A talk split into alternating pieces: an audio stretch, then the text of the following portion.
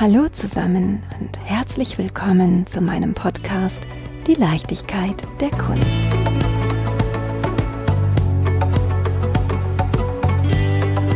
Bevor ich mit meiner heutigen Episode starte, möchte ich euch den Kulturpartner dieser Folge vorstellen.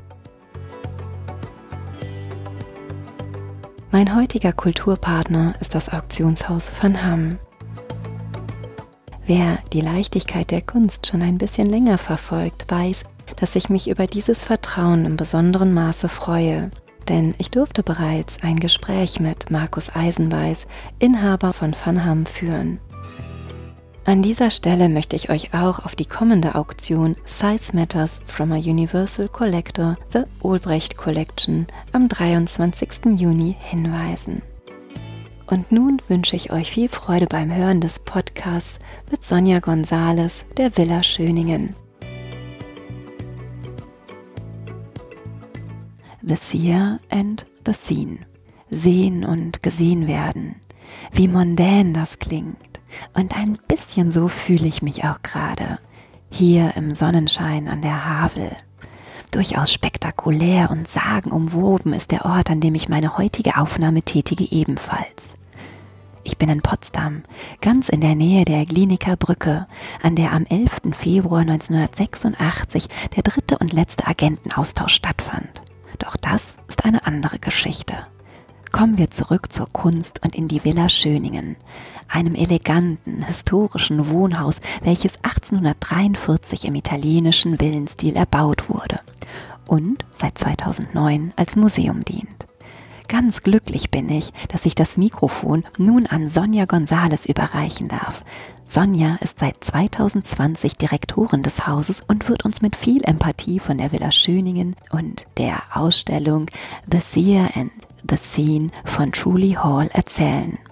Doch liebe Sonja, erst möchte ich dich und deine Geschichte zur Kunst kennenlernen. Eine Rheinländerin in Brandenburg. Erzähl mir bitte von dir. Ja, hallo. Erstmal ganz herzlichen Dank für die Einladung zu diesem Podcast. Genau, ich habe ursprünglich an der HFBK Hamburg Kunst studiert, bin danach nach Köln gegangen und war dort für die Galerie Thomas Zander tätig. Also mit meinem Abschluss an der Hochschule war eigentlich klar, dass ich keine Künstlerin werde, sondern auf eine andere Art und Weise mit Kunst arbeiten möchte. Dann war ich eben eine Zeit lang wieder im Rheinland in Köln und bin jetzt seit einem guten Jahr hier in Potsdam in Brandenburg und ja, habe diesen Ort hier schon sehr lieben gelernt, auch wenn ich ihn natürlich jetzt nur in Corona-Version kennenlernen durfte. Das ist natürlich schon eine intensive Zeit. Du kommst hierher in einen völlig neuen Ort und das ist erstmal alles zu einschließlich das Haus, das du betreust. Wie war das für dich? Ja, also ich glaube, jetzt nach diesem einen Jahr kann ich nur sagen, dass ich am allermeisten einfach unsere BesucherInnen vermisse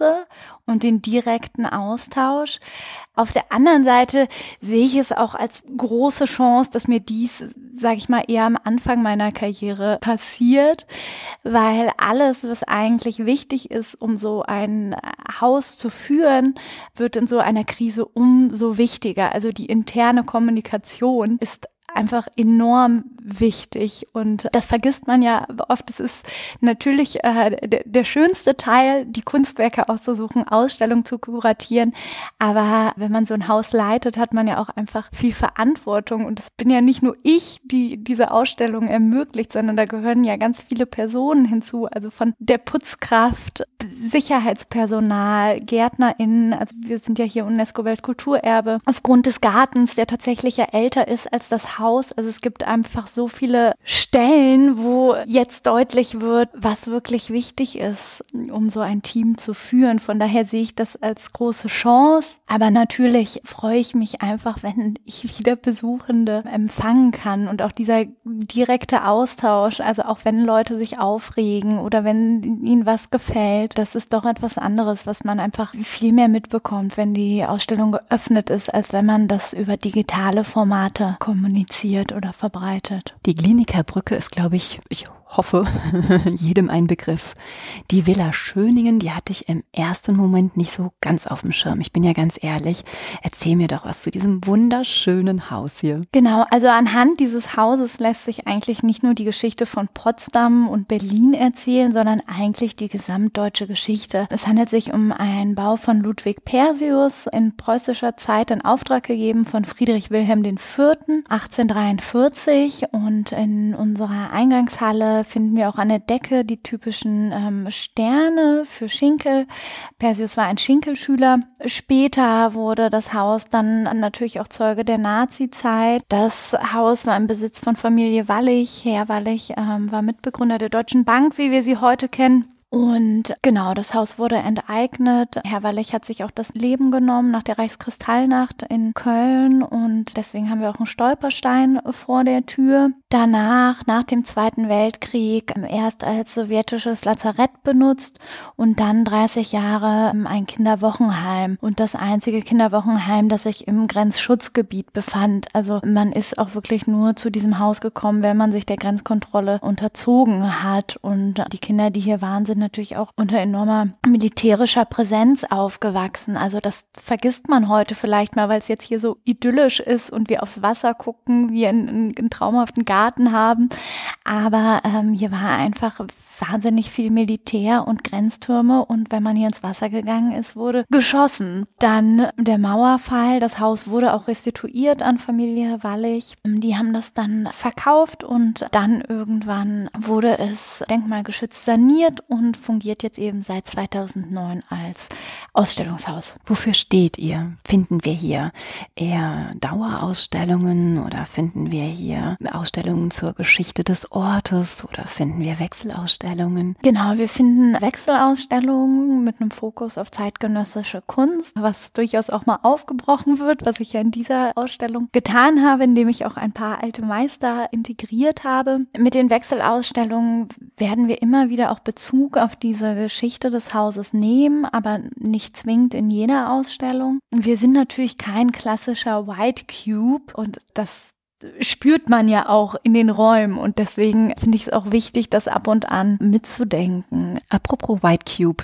Wenn wir die Treppe raufschreiten, dann haben, oder beziehungsweise hinabschreiten, dann haben wir gelbe Wände. Wir blicken auf eine weiße Statue vor blauer Wand und wir sehen links und rechts Fensteröffnungen mit roter, also die Fensterrahmen sind mit roter Farbe lackiert. Wirkt wie ein, du hast das eben so schön gesagt, wie ein Mondrian-Gemälde. Wie kam es denn zu dieser Farbwahl? Also das ist tatsächlich die Farbwahl von 1843. Also auch dort können wir nicht einfach das überstreichen und die Farbe ist denkmalgeschützt. Die Statue ist äh, Friedrich Wilhelm der Vierte selbst, der rüberschaut nach Schlossklinik, das Sommerschloss. Und ja, ich bin auch immer wieder fasziniert, wie modern diese Farben in der Kombination eigentlich sind. Im ersten Moment fällt das vielleicht nicht so auf, weil man hochgeht und primär dieses weiche Gelb sieht und dann diese goldenen Sterne an der Decke.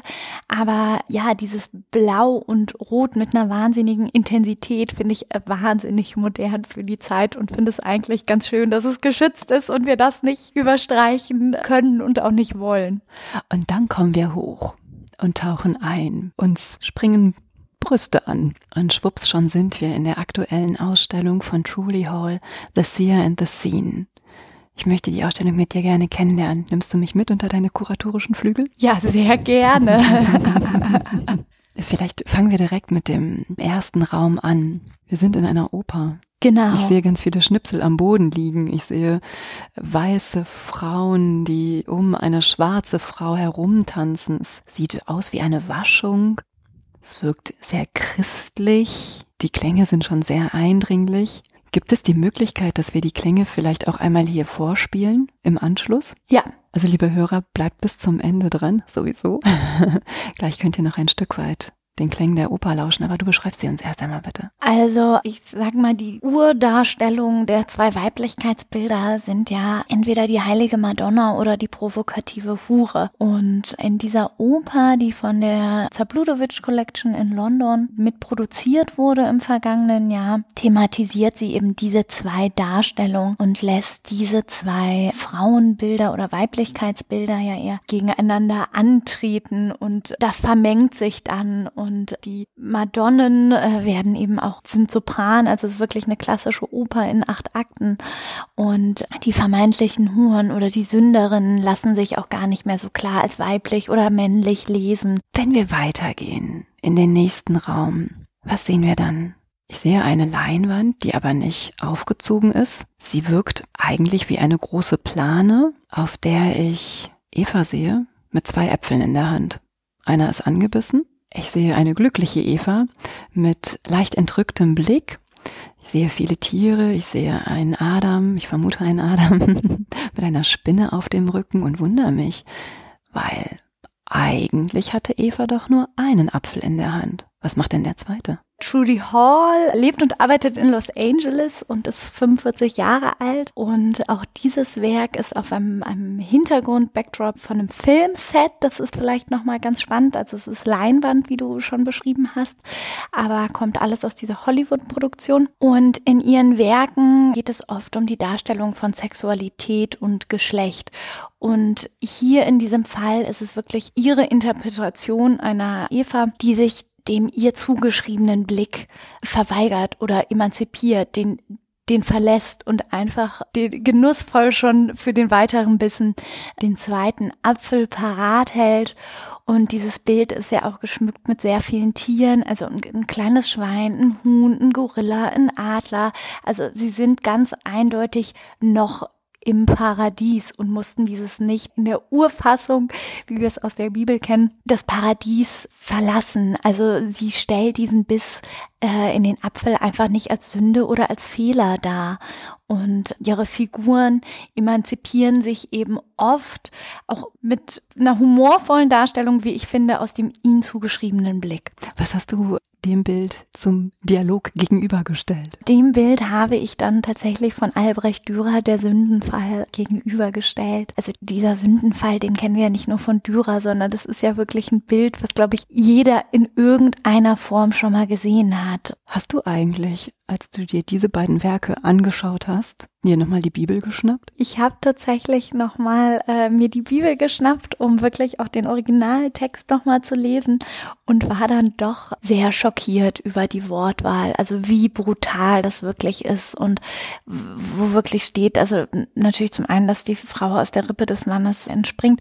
Wir die Verführer, die genau, den Apfel reichen. Genau, und, und äh, wahnsinniges Unheil über die ganze Welt gebracht haben haben und quasi schuld sind, dass wir alle nicht mehr im Paradies sind. Und auch wahnsinnig brutal natürlich die Erklärung, dass aufgrund dieser Tat, dieses vermeintlichen Fehlers jetzt äh, Frauen mit wahnsinnigen Schmerzen bei der Geburt gestraft sind. Das sind natürlich sicherlich auch Sachen, die man sich damals nicht äh, biologisch erklären konnte, aber ja, ich war doch noch mal erschrocken, die brutale Wortwahl zu sehen. Ja, vielleicht an der Stelle die Empfehlung, dass jeder die Stelle nochmal nachliest, sich äh, ein Urteil bildet, aber einfach nochmal reflektiert. genau, genau. Wie geht die Ausstellung von dem Biss in den Apfel weiter? Genau, dann gehen wir in eine Art Wintergarten in einen kleineren Raum mit einer kompletten Fensterfront Richtung Havel. Und auf dieser Fensterfront ist auch eine Malerei von Trudy Hall. Eine große Frau, die sich eigentlich so ein bisschen fast an einer Säule des, des Fensterrahmens abstützt. Und in ihren Malereien, die oft auch Collagen Teile enthalten, sind eben oft die Augen auch ein, eine Collage ausgeschnitten, weil sie sich auch immer damit beschäftigt, wer ist Subjekt, wer ist Objekt oder wer sind die Sehenden, wer sind die Gesehenen. Und in diesem Raum, wenn man den durchläuft, ist man zwischen ihrer Malerei und zwischen einer Wandmalerei und diese Wandmalerei sind Blumen, Rosen, die teilweise auch eben diese Augen haben und Rosen ja auch eine weiblich gelesene Pflanze. Betörend und stachelig. ich habe das Gefühl, in diesem Raum ist man Teil der Installation, weil man die beiden Werke durchschreitet. Und ja, tatsächlich fragt man sich, Werde ich angeschaut oder betrachte ich? Das war auch die Intention von Truly Hall. Also sie hat das schon als ganzen Raum angelegt, dass man durchwandert und ja, eigentlich auch gesehen wird. Und damit löst sie natürlich auch so ein bisschen die Hierarchie des Sehen und des Gesehenwerdens auf. Im nächsten Raum, Judith tötet Holofernes. Ziemlich intensiv. Der abgeschnittene Kopf, eigentlich kann man ja schon sagen, der abgeschlachtete Kopf, Holofernes, ist extrem präsent auf Augenhöhe des Betrachters. Glotzt er uns an und die Judith ist eigentlich gar nicht so schön, wie wir sie von den alten Meistern kennen, sondern sie wirkt fast schon rächend.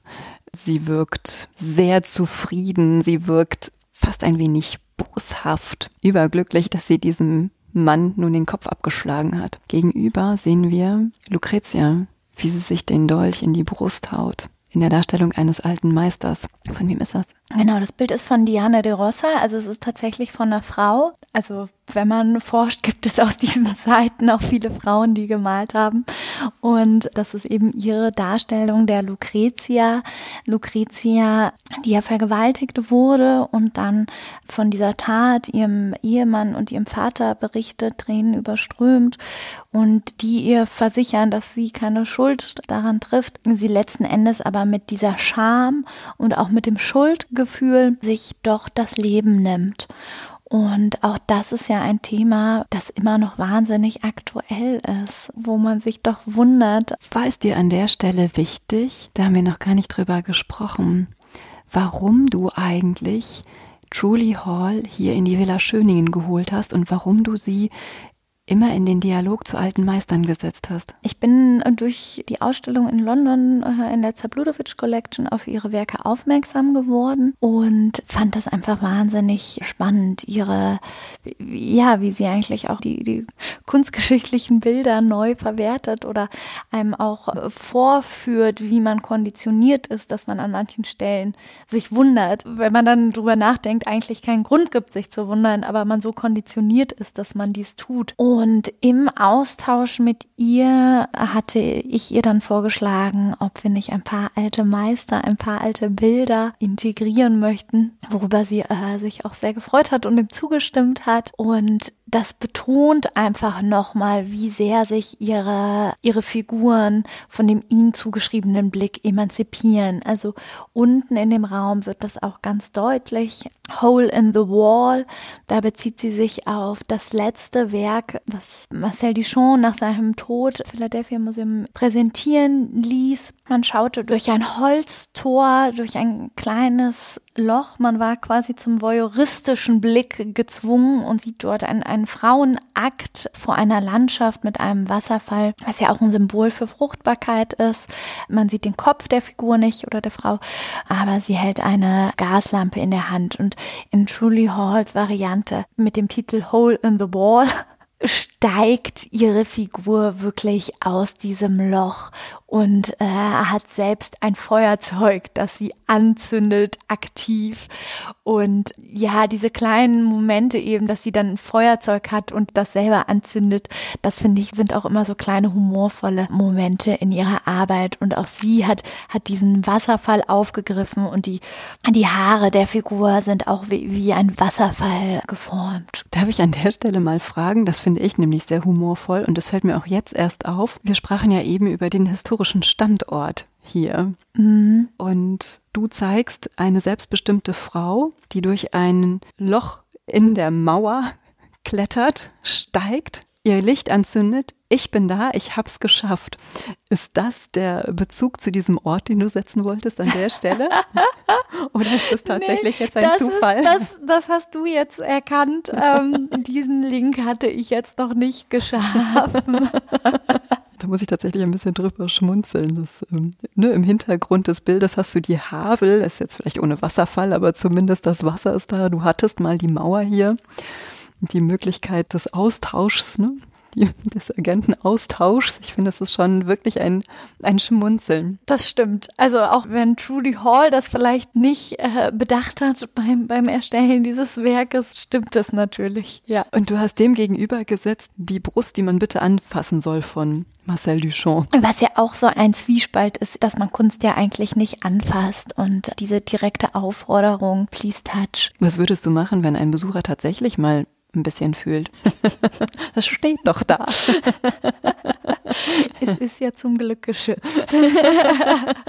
Was natürlich auch irgendwie ein bisschen ein Zwiespalt ist, dass wir das Werk natürlich schützen, aber es ja genau eigentlich um diesen Moment geht, dass man so denkt, so, ah, darf man jetzt oder darf man nicht? Und dieser gesellschaftliche Blick, der uns jetzt im Hinblick auf diese Ausstellung auch nochmal deutlich wurde, dadurch dass wir geschlossen sind, sind wir ja einfach auch sehr präsent gerade im Internet und dass wir uns da als Institution natürlich auch auf Social Media Kanälen bewegen und es aber wichtig ist, sich nochmal zu überlegen, dass das keine demokratisch agierenden Plattformen sind und dass dort einfach Inhalte, die eine weibliche Brustwarze zeigen, gesperrt werden und konnten gesperrt werden. Männliche Brustwarzen hingegen nicht.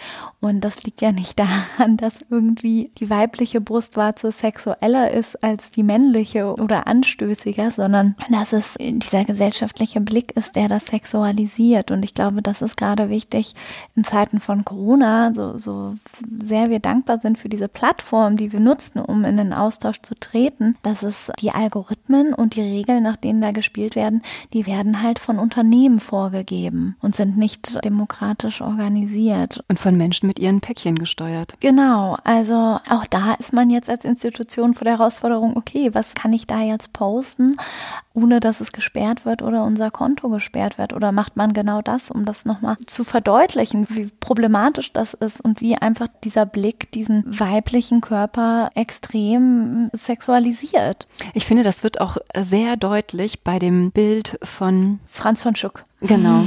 Die Sinnlichkeit. Die Sinnlichkeit. Ich finde, es ist ja ein großartiges Bild. Du siehst eine sehr, sehr weibliche Frau, eine, würde fast sagen, Rubens inspirierte Frau. Und zwischen ihren Beinen, ihren Brüsten, um ihren Hals herum schlängelt sich die lüsterne Schlange und sie schaut provozierend auf den Betrachter, ihr gegenüber. Ein ähnliches Bild Trudy Halls. Und ja, man weiß an der Stelle gar nicht so genau, wer hier betrachtet, wer selber betrachtet oder betrachtet wird. Und ich könnte mir schon vorstellen, dass die Besucher hier sich auch ein Stück weit provoziert fühlen. Ja, da bin ich sehr gespannt. Was meinst du? Wie werden die Reaktionen ausfallen? Ja, in, genau, die Sinnlichkeit von 1890 von Franz von Stuck, die wir hier haben, schaut einen direkt an. Also deswegen zu der Zeit, als sie erschien, war es auch ein Spektakel und ein, ein viel besprochenes Werk und natürlich auch ein wichtiges Werk. Zur damaligen Zeit wurde es natürlich auch als, ja, vielleicht schon was, fast was Emanzipatorisches gesehen, dass die Frau, die lüstern ist, die das einfordert, die den Blick sucht. Aus heutiger Sicht würde ich das natürlich auch als problematisch deklarieren, weil es wieder in, wie in diesen zwei Darstellungen sind, entweder Madonna oder provozierende Hure. Aber genau, es ist, die Figuren schauen einen direkt an und man kann sich diesem Blick eigentlich auch nicht entziehen. Es ist doch vermessen, dass die Frau immer noch entweder oder eingeteilt wird. Oder nicht nur die Frau, ich finde die Menschen generell, entweder bist du das oder das ein Mittelweg? Ist ja fast unmöglich. Empfindest du das genauso?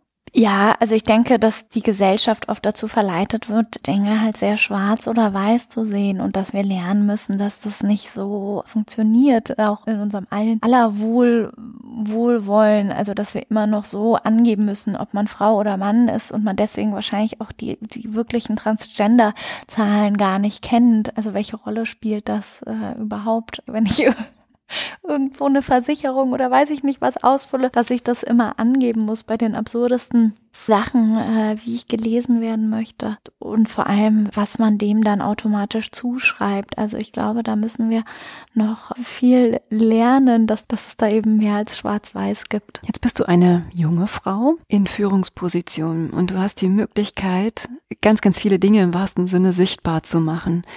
Wird das deinen kuratorischen zukünftigen Weg weiter prägen? Ja, auf jeden Fall.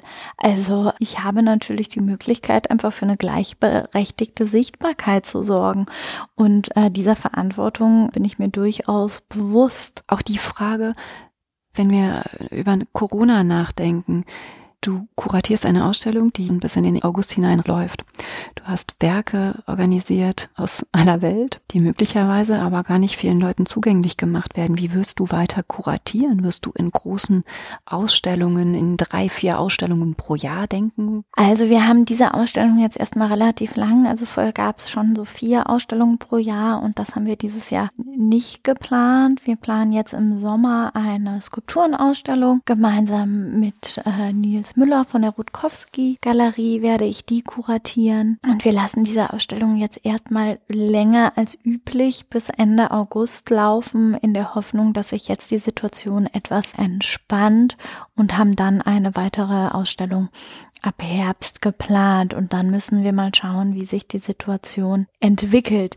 Ich sag mal so, dadurch, dass ich relativ neu hier bin äh, oder frisch angefangen habe, als die Pandemie begann, hatte ich natürlich den Vorteil, dass ich jetzt nicht schon Projekte vereinbart hatte für die nächsten zwei, drei Jahre. Dann hat man natürlich einen anderen, einen anderen Zugzwang, auch den KünstlerInnen gegenüber oder den LeihgeberInnen gegenüber. Und das kam mir, sag ich mal, zugute, so dass ich relativ gut auf die Situation reagieren konnte und jetzt die Ausstellung einfach länger laufen lasse, weil ähm, das natürlich am meisten ja für die KünstlerInnen und auch für uns einfach wahnsinnig schade ist, wenn niemand die Ausstellung sieht. Und ich denke, im letzten Jahr gab es leider sehr, sehr viele Ausstellungen, die nicht gesehen wurden. Und die Kunst ist dafür da, dass sie ja. gesehen wird. Ich würde so gerne noch ein bisschen über Truly Hall sprechen. Du sagtest, dass sie 45 ist, dass sie in LA wohnt. Vielleicht wohnt sie sogar in Hollywood, ich weiß es nicht. Und ihre Figuren sind so ganz und gar nicht typisch Hollywood. Wir sehen Körper, die nicht unbedingt super size oder size zero super dürr sind, wunderschön gepflegte Haare, ein, ein Äußeres, das ganz klar Mann oder Frau zuzuordnen ist. Wir sehen Klamotten, die irgendwie auch ein bisschen fetzig, also jetzt nicht fetzig im Sinne von poppig sind, sondern irgendwie auch kaputt wirken. Wir sehen ganz krasse Bilder, die ich ähm, niemals einem Hollywood-Film zuordnen würde. Meinst du, sie wollte bewusst ein Gegengewicht setzen? Ich denke schon. Also sie ist sich auf jeden Fall dieser Maschinerie Hollywood, die sie da umgibt, sehr bewusst. Und indem äh, man vielleicht an der einen oder anderen Stelle sich wundert, führt sie einem eigentlich vor, wie sehr man konditioniert ist, dass man gewisse Sachen eben als ästhetisch liest und andere als unästhetisch. Und in dem Moment, wo man das denkt, merkt man eigentlich schon so, huch, wie, wie, wie kommt das denn? Also welche Bilder bin ich denn sonst gewohnt, dass, dass einem das jetzt passiert?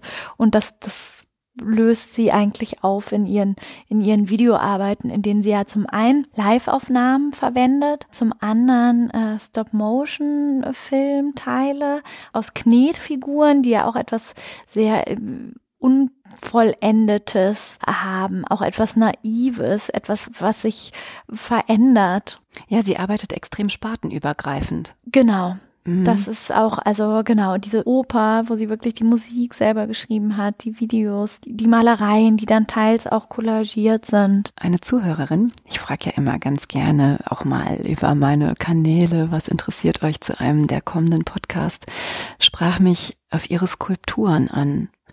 Skulpturen habe ich jetzt in der Ausstellung gar nicht gesehen. Weißt du etwas über ihre Skulpturen? Ja, also die Skulpturen, die kommen ja auch viel oder teilweise in ihren Videoinstallationen vor und auch da schafft sie oft amorphe Gebilde, die aber auch an eine gewisse Symbolhaftigkeit erinnern, an, an Schlangen oder ursprünglich kommt sie aus dem Süden und hat deswegen ganz viel oft Maiskolben, die aber natürlich auch in ihren Werken immer als, als Phallus-Symbol gelesen werden können. Die balletttanzenden Brüste. Genau, genau. Also es gibt eine Videoarbeit, Boob Dance, wo zwei Frauen tanzen und jede Frau hat ein Kostüm einer, einer Brust und diese Kostüme sind eben auch Skulptur.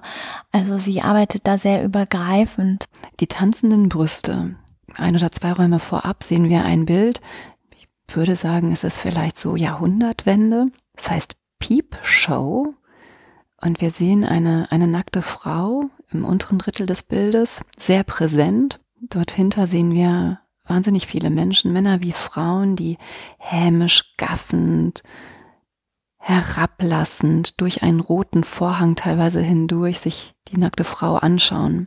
Wie ist das, wie ist das für Julie Hall gewesen, dass du ihr diese alten Meister gegenübergesetzt hat? Hat sie sich vorher mit denen auseinandergesetzt? Hat sie das begeisternd aufgefasst? Ja, also ich glaube, am Anfang konnte sie sich das noch nicht so ganz vorstellen, aber als ich ihr dann meine Werkliste präsentiert habe, welche Werke ich ausgewählt habe, war sie sehr begeistert und hat dem sofort zugestimmt, weil das natürlich Bilder sind, die sie auch in ihren Werken aufgreift. Und dieses Bild von 1912, The Peep Show, ist halt wirklich diese Frau, die dort liegt, ausgestellt, gänzlich objektifiziert wird. Also das ist ja auch etwas, dass die, die Frauenakte, der Blick auf die Frau genauso war wie, wie der Blick auf das Stillleben letztendlich.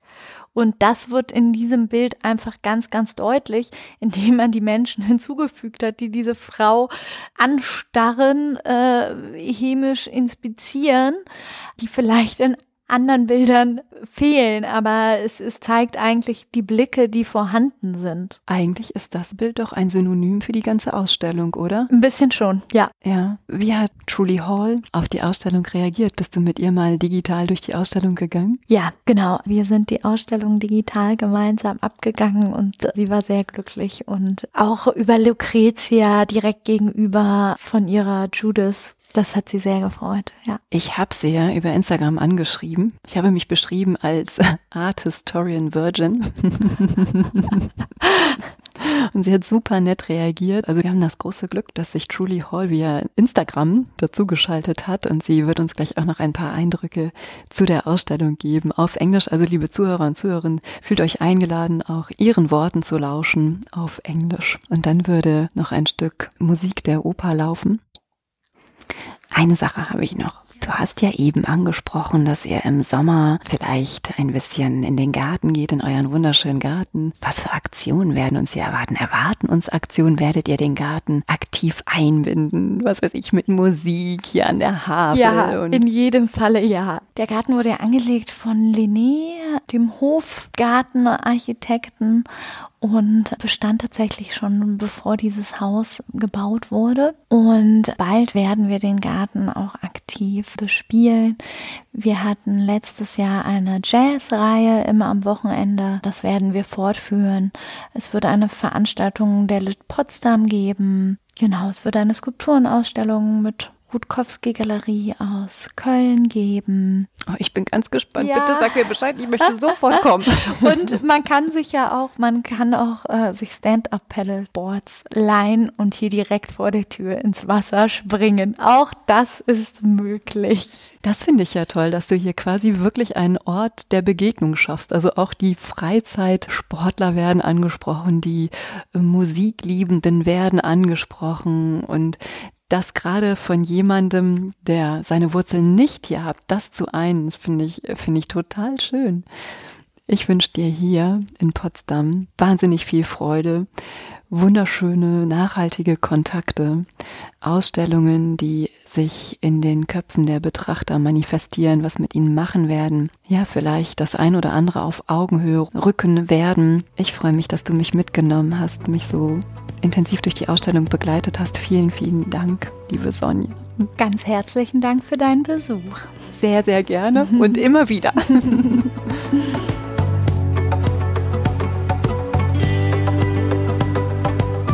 Ganz besonders freue ich mich, dass Truly Hall uns noch ein paar Gedanken zu ihrer Ausstellung in der Villa Schöningen zukommen ließ. Gerne möchte ich euch daran teilhaben lassen und lese euch ihre Gedanken vor.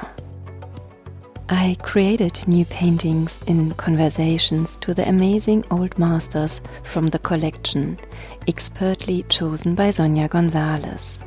The glorious setting of the Villa Schöningen, with its multiplicity of individual rooms, provides the perfect amount of space between each video and painting installation.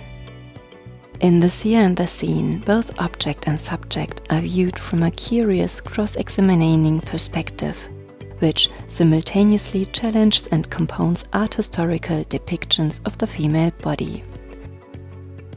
Otherworldly imagery is demonstrated in humorous, uncanny analogues that propose an unorthodox, empowered feminine sexuality. Dear Truly, thanks a lot for these personal perspectives. Ebenfalls freue ich mich sehr, dass Truly Hall uns Hörenden eine Sequenz ihrer Oper Tanks Duell The Corn Wars zur Verfügung gestellt hat, welche ich euch nun im Anschluss präsentieren möchte. Danke fürs Zuhören.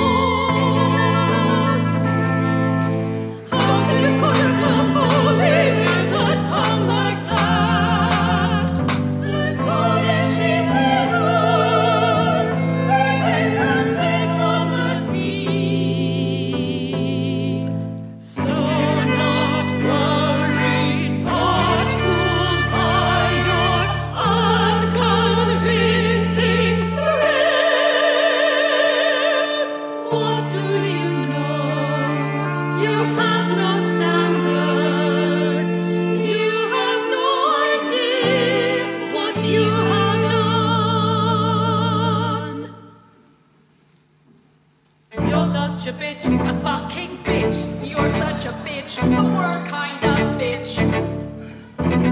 Holier than thou, I call bullshit.